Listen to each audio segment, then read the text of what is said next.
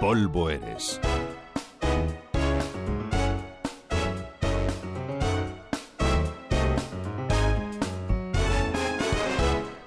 Seguro que recuerdan aquel lío que se montó hace unos años con el conocido como Negro de Bañoles, aquel bosquimano que estuvo disecado en una vitrina del Museo Darder de Historia Natural en esa ciudad de Bañoles, en Girona.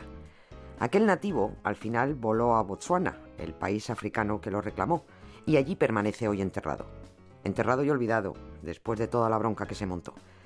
Pero a raíz de aquella polémica de hace una década, conviene saber que eso de tener humanos disecados y expuestos en museos estaba más extendido de lo que podríamos imaginar. En Francia, por ejemplo, conservan a un español naturalizado, que es lo mismo que decir disecado, pero suena más fino. Naturalizado es un bonito eufemismo que utilizaban los taxidermistas de humanos. A los leones se los diseca, a los humanos se los naturalizaba.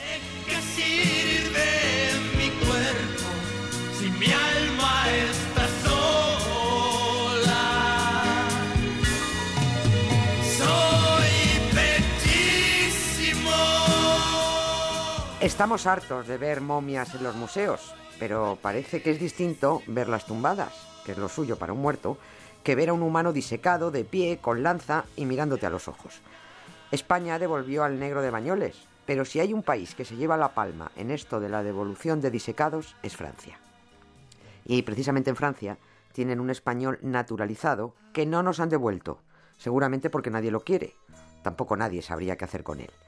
En el siglo XIX hubo una actividad tan febril por estudiar la raza que, sobre todo los franceses, tan pronto saqueaban un cementerio para estudiar los cráneos de los vascos, como te disecaban a un español porque era morenito y bajito. Nuestro compatriota está ahora en los almacenes del Museo de Montbrison. Vivía allí desde que al parecer fue hecho prisionero por Napoleón en la Guerra de la Independencia. Probablemente era catalán, así que hagan recuento los catalanes por si les falta un tatarabuelo. Quizás está disecado en Francia.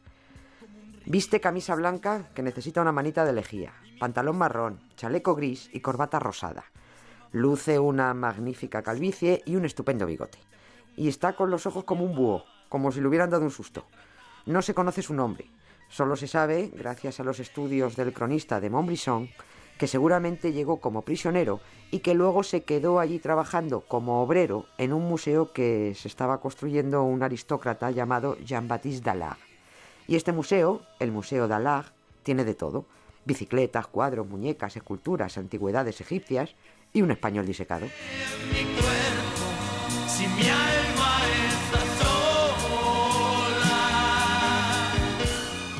Y trabajando en este museo murió aquel español allá por 1825, quizás en un accidente. Y el patrón dijo, pues mira tú, lo diseco y ya tengo algo más para rellenar el museo. El dueño metió al español en un barril de alcohol y lo envió a París para que se lo naturalizaran, como el que diseca una perdiz.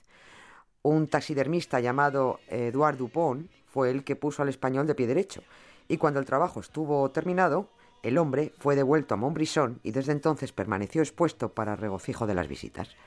Lo retiraron de la exposición pública en 2002, hace solo 10 años, seguramente porque se acogotaron con la que se montó aquí con el asunto del negro de Bañoles. Agarraron al español, lo metieron en una caja de madera y ahora está en los almacenes, guardado. Después de casi dos siglos de pie derecho, por fin lo han tumbado.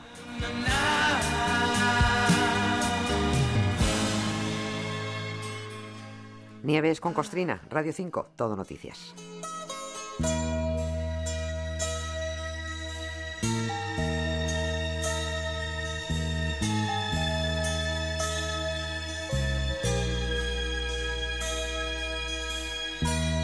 Las sombras de mi cuerpo, donde se ahogan mis palabras, me siento el ser más feo de la tierra.